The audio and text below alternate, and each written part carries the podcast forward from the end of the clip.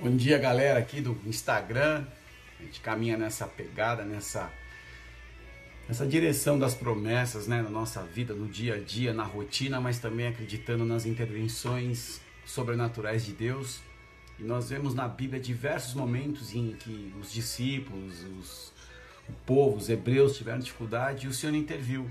Interviu através do seu poder, da sua misericórdia, da sua compaixão. E com a gente não é diferente. Tem um texto que eu gosto muito, é um texto que fala muito comigo e numa estação como essa tenho certeza que vai te ajudar. Que está lá em Mateus capítulo 14, verso 30. Na verdade, aqui foi a passagem que Jesus manda os discípulos é, subir no barco né, e cruzar a Galileia, né, o mar da Galileia. E aí vem uma tempestade e tudo mais de noite, eles estão sentindo aquele agito. E vê Jesus andando sobre as águas, achando até que era um fantasma, ficaram com medo. E aí eles começaram a gritar e Jesus disse, meus, diz assim, ó, é, Mateus 14, 27. Jesus, porém, lhes falou logo, dizendo: Tem de bom ânimo, sou eu, não tem mais. E respondendo Pedro, disse: Senhor, se és tu, manda-me ir ter contigo por cima das águas. E ele disse: Vem. E Pedro, descendo do barco, andou sobre as águas para ir ter com Jesus. Mas, sentindo o vento forte, teve medo e, começando a ir ao fundo, clamou dizendo: Senhor, salva-me. E esse aqui é a passagem, o texto que eu quero compartilhar com vocês. Verso 31 de Mateus 14. E logo Jesus, estendendo a mão, segurou e disse-lhe: Homem de pequena fé, por que duvidaste? E quando subiu para o barco, acalmou o vento. Então se aproximaram que estavam no barco, adoraram, dizendo: É verdadeiramente o Filho de Deus.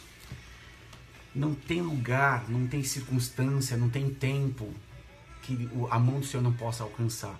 É muito importante quando você entende que Jesus interviu naquele momento, estendendo as mãos, porque houve um clamor, houve uma verdade. Então, quando a gente anda, como diz aqui o Salmo, no meio de uma tribulação, ele refaz a nossa vida. Ele estende a mão contra a ira dos nossos inimigos, né? E a destra dele nos salva.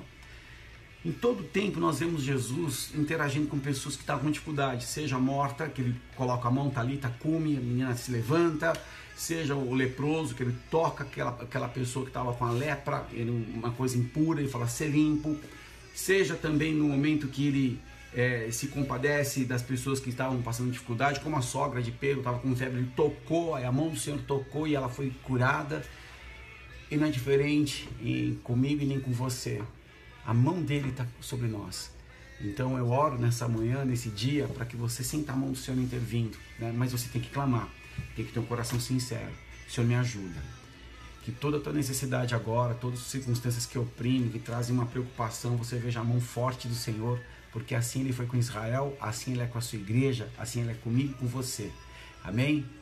Que o Senhor venha tocar você hoje com a mão dele poderosa e te levar para um lugar de segurança, um lugar de paz, um lugar de provisão, um lugar de renovo, de alegria, um lugar de saúde. Que Deus te abençoe. Sinta a mão forte do Senhor contigo hoje.